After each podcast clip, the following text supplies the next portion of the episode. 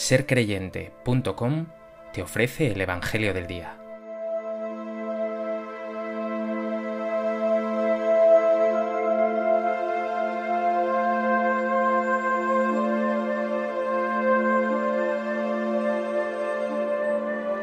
Del Evangelio de Mateo. En aquel tiempo dijo Jesús a la gente, El reino de los cielos se parece también a la red que echan en el mar y recoge toda clase de peces. Cuando está llena, la arrastran a la orilla, se sientan y reúnen los buenos en cestos, y los malos los tiran. Lo mismo sucederá al final de los tiempos. Saldrán los ángeles, separarán a los malos de los buenos, y los echarán al horno de fuego. Allí será el llanto y el rechinar de dientes. ¿Habéis entendido todo esto? Ellos le responden, sí. Él les dijo, pues bien, un escriba que se ha hecho discípulo del reino de los cielos es como un padre de familia que va sacando de su tesoro lo nuevo y lo antiguo. Cuando Jesús acabó estas parábolas, partió de allí.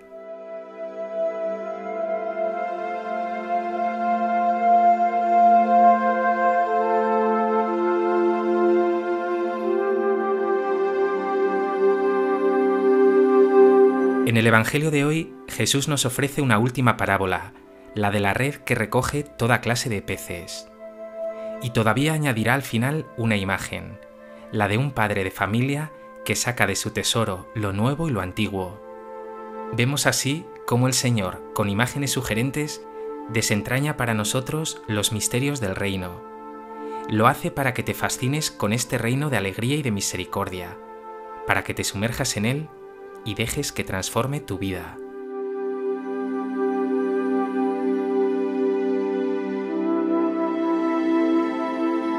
A propósito de este texto del Evangelio de Mateo, me gustaría compartir contigo tres reflexiones. En primer lugar, Jesús nos brinda hoy una última parábola, la de la red. Dice el Señor, el reino de los cielos se parece también a la red que echan en el mar y recoge toda clase de peces. Cuando está llena, la arrastran a la orilla, se sientan y reúnen los buenos en cestos y los malos los tiran.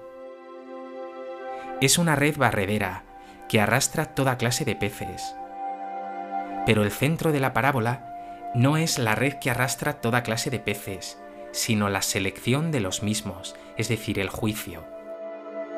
En este sentido, la parábola de la red se parece mucho a esa otra parábola del trigo y la cizaña, como el trigo y la cizaña crecen juntos, también juntos se recogen los peces buenos y malos. Y mientras no se llega a esa selección, es tiempo para la paciencia de Dios. Jesús, por tanto, como hace a lo largo del Evangelio, insiste en que este reino de Dios requiere una acogida, un sí decidido, que no puede esperar. La vida va en serio, no puede malograrse a la ligera. Si dejas que tu corazón se llene de egoísmos, de cizaña, se hará muy pequeño, se hará pesca mala, será incapaz no solo de amar, sino de acoger el mismo amor de Dios. Pero si por el contrario acoges el Evangelio, vives volcado amándote, entregándote, tu vida se llenará de trigo y de pesca buena, tu corazón se ensanchará y se llenará de alegría. Así, tu respuesta es fundamental es cuestión de vida o muerte, hasta el punto de que Jesús exclama duramente, A los que se malogren por esta dejadez o cerrazón, no les espera sino el llanto y el rechinar de dientes. Pregúntate, ¿te vas a dejar pescar por la red del reino? ¿Vas a ser trigo, pesca buena, por haber hecho crecer en tu corazón la fe, la esperanza y el amor? ¿O vas a malograrte?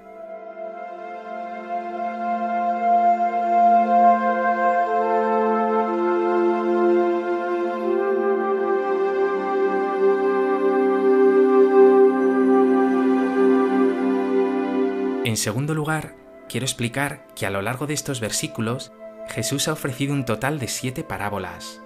Hoy hemos visto la de la red, pero antes Jesús nos ha brindado otras seis, el sembrador, el grano de mostaza, la levadura, el trigo y la cizaña, el tesoro en el campo y la perla de gran valor. Al concluir este discurso de parábolas, vemos que Jesús pregunta, ¿Habéis entendido todo esto? Le responden, sí. Nosotros tendríamos que responderle también así, sí, Señor. Con tus parábolas nos has dejado claro cómo es el reino de Dios, cómo es Dios mismo, qué ocurre en el mundo y en el propio corazón cuando tú reinas en él. Y podemos hacer ahora un resumen muy básico de estas siete parábolas. La del sembrador nos ha hablado de la semilla buena y generosa que Dios ha sembrado en nosotros. La clave está en que acojamos la semilla en tierra buena y demos fruto.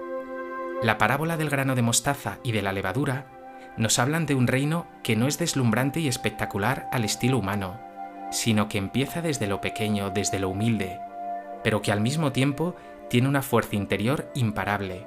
De hecho, este reino un día será pleno en todos.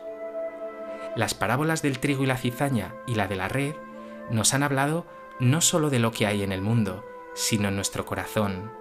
Trigo bueno, cizaña mala, peces buenos, peces malos. Pero en todo caso, brilla la paciencia de Dios, que confía en que el trigo y la pesca buena abundará sobre todo lo demás y se irá abriendo espacio. Al mismo tiempo nos advierte con ese juicio o selección que vendrá que urge la conversión, que la vida va en serio, que no podemos permitir que nuestro corazón se achique o se llene de cizaña.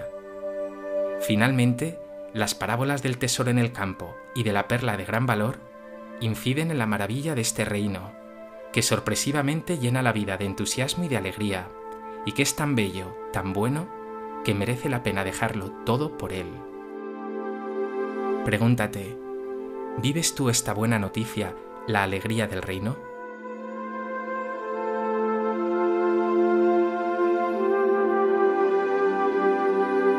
¿Comprendes que el reino discurre por la pequeñez y la humildad?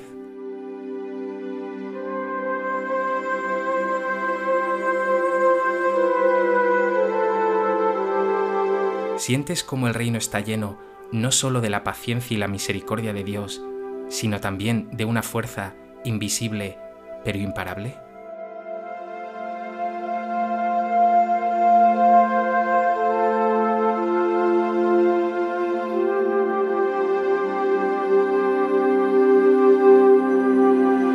Tercer lugar, tras esta última parábola de la red, Jesús añade una imagen.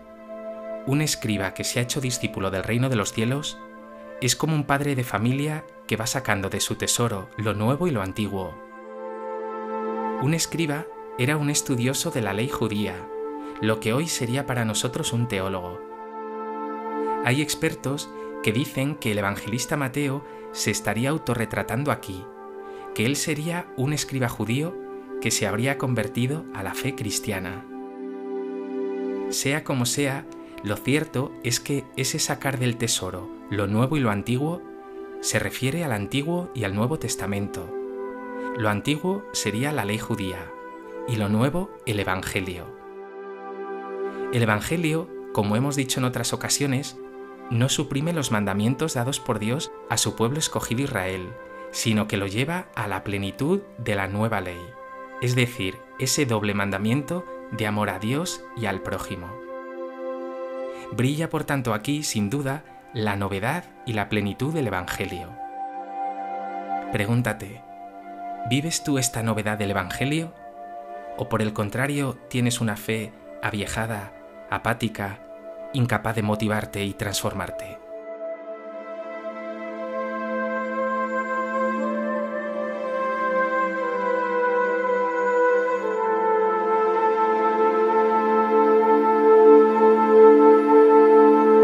Pues que este Evangelio, en el que Jesús nos ha regalado la parábola de la red y la imagen de ese padre de familia que saca de su tesoro lo nuevo y lo antiguo, te lleve desde ya a esforzarte por ser pesca buena, a llenarte de esa alegría y novedad del reino, y a confiar siempre en la paciencia y la misericordia de Dios.